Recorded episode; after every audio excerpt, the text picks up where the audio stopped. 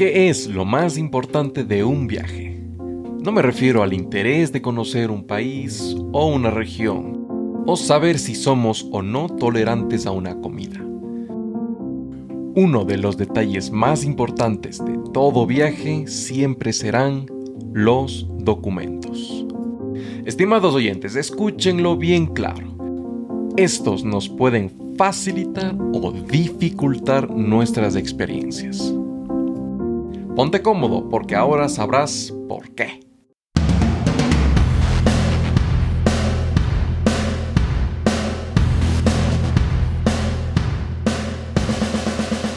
Bienvenido al podcast Audio Viajes. Soy Juditoba, viajero, mochilero y polígono. Seré tu anfitrión junto a Frank Sepul, coautor de Voyage Yama. Te contaremos historias fascinantes alrededor del mundo, entrevistaremos a otros viajeros y te ayudaremos a dar el primer paso. Puedes encontrar las notas del episodio, la transcripción y mucho más entrando a voyageyama.com barra podcast. Ahí vamos. Antes de viajar a cualquier lugar, asegúrate de que todos tus documentos estén al día y que la fecha de vencimiento no esté por debajo de los seis meses. Este episodio va más allá del pasaporte simplemente porque hay otros elementos necesarios para el viaje. Documentos de identidad. El documento de viaje depende en su totalidad del país de destino es decir, del país a donde tú quieres viajar. Hay países que exigen solamente tu cédula de identidad o documento nacional de identidad. Otros exigen el pasaporte sin visa, otros el pasaporte con visa. La visa es un permiso usualmente concedido en un consulado o embajada del país de destino dentro de tu país que se otorga o se rechaza después de una entrevista. Esto corresponde al Ministerio de Relaciones Exteriores o a la oficina de la Cancillería de tu país, y con la oficina equivalente del país de destino. Este asunto está fuera de tu control. Todo lo que tienes que hacer es averiguar los requisitos que tu país de destino tiene para tu país. Por lo general se exhiben en un sitio web, por ejemplo, hay una página que dejaré en la descripción de este episodio donde muestra qué países puede un ecuatoriano como yo viajar sin visa. Puedo ir a Colombia solo con mi cédula de identidad o DNI, que es emitida por el Estado. Por otro lado, puedo ir a Rusia o Turquía únicamente con mi pasaporte, es decir, no necesito ningún arreglo o notificación previa o una cita con la embajada para solicitar una visa. En otros casos, como ir a Estados Unidos, necesito un pasaporte con la visa emitida de aquel país. Registro policial. Si vas a trabajar con niños o tienes cierto grado de responsabilidades con otras personas en tu país de destino, este documento te ayudará a conseguir un trabajo o hacer que una institución confíe más en ti. Entre los documentos para viajar no es el más importante, pero te ayudará mucho. Ahora vamos con la salud. Vacunas. Asegúrate que tienes todas las vacunas que tu país de destino solicita por ti si es que existe alguna. Por ejemplo, Brasil exige o exigía por muchos años que los turistas sean vacunados de la fiebre amarilla antes de entrar al país. Seguros. Podríamos tener un accidente o necesitar una asistencia médica mientras estamos fuera de nuestro país. Aquí conocemos menos personas que en nuestro país de origen tienes que tomar muy serio este asunto. Hay algunos países donde vos puedes viajar sin tener seguro comprado. Otros te exigirán que tienes que llevar seguro antes de entrar al país de destino. En el caso que te permitan entrar sin un seguro, Puedes llevar un seguro internacional desde tu país de origen o comprar un seguro local en tu país de destino. Si estás solicitando un permiso de residencia o extender el que ya tienes, asegúrate de comprar el seguro que encaje o que empate los días de tu estadía con el del seguro. Tipo de sangre. Después de decidir el seguro, se recomienda que lleves el certificado de tu tipo de sangre.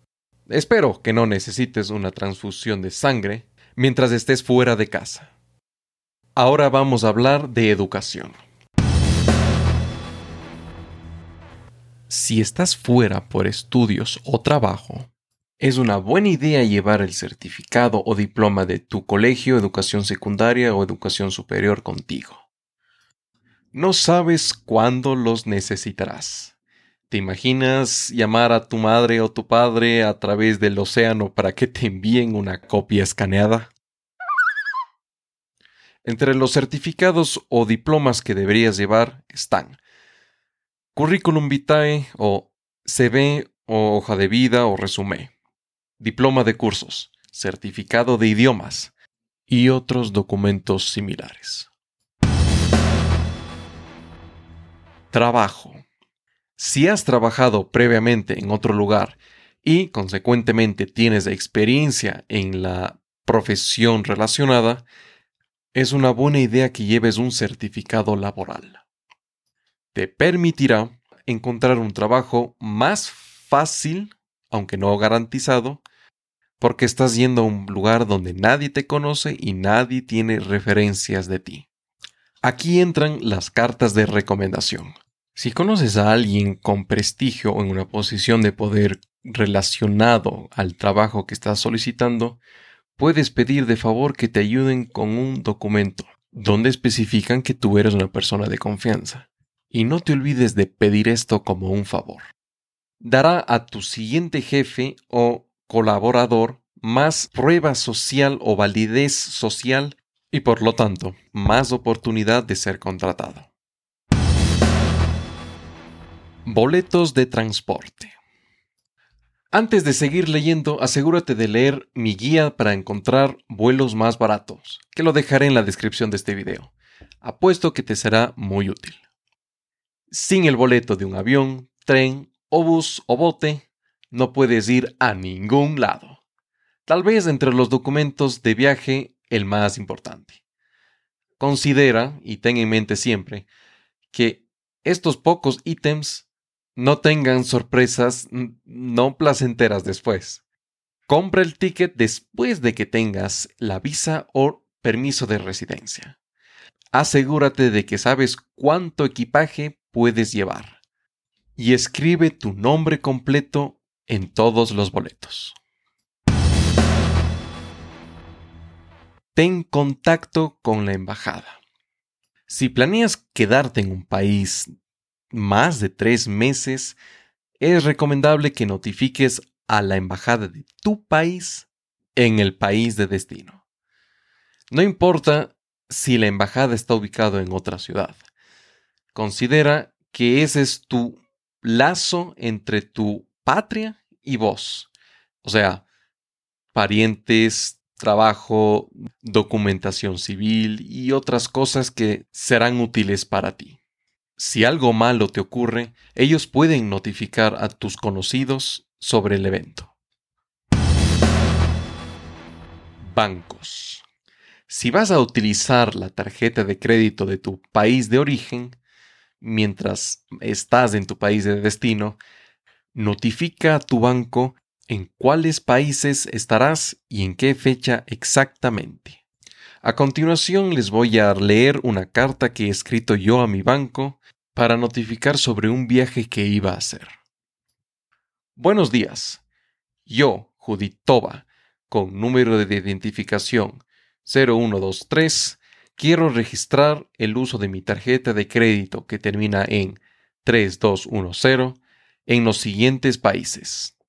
Turquía, desde la fecha A hasta la fecha B. Rusia, desde la fecha B hasta la fecha C. Estados Unidos, desde la fecha C hasta la fecha D. Ecuador, desde la fecha de en adelante. Por favor, autoricen a mi tarjeta de crédito por posibles compras en estos países, solo en las fechas especificadas. Saludos cordiales, Juditova. ¿Te parecen estas medidas un poco alocadas o, o tal vez un poco paranoicas?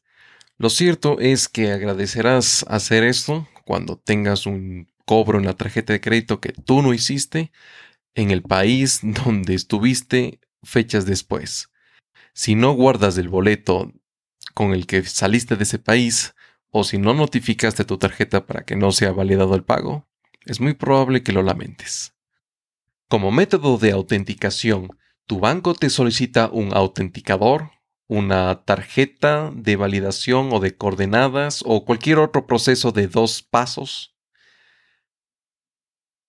ya que no puedes visitar a tu banco para nada mientras estás de viaje, mientras estás lejos, asegúrate de que llevas todo lo que necesitas para hacer cualquier trámite desde el exterior.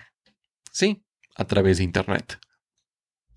Ah, y asegúrate que la fecha de caducidad de tu tarjeta de crédito pues esté al día para tu viaje. Ya sabes, no has de querer estar con una tarjeta caducada en pleno viaje. Conclusiones. Recuerda que los documentos abren puertas por ti, así que no descuides estos temas tan importantes. Vale la pena que revises toda la lista unas dos veces antes para asegurarte que no tengas una sorpresa desagradable durante el viaje. No olvides de escuchar este episodio antes de tu siguiente viaje. ¿Estás de acuerdo con la lista? ¿Crees que está faltando algún documento que tú encuentras muy importante para viajar? Dejaré el enlace a la publicación original donde podrás compartir y comentar tu opinión al respecto. Si te gustó este episodio y el podcast en general, no te olvides de dejarnos una reseña positiva donde sea que escuches tus podcasts.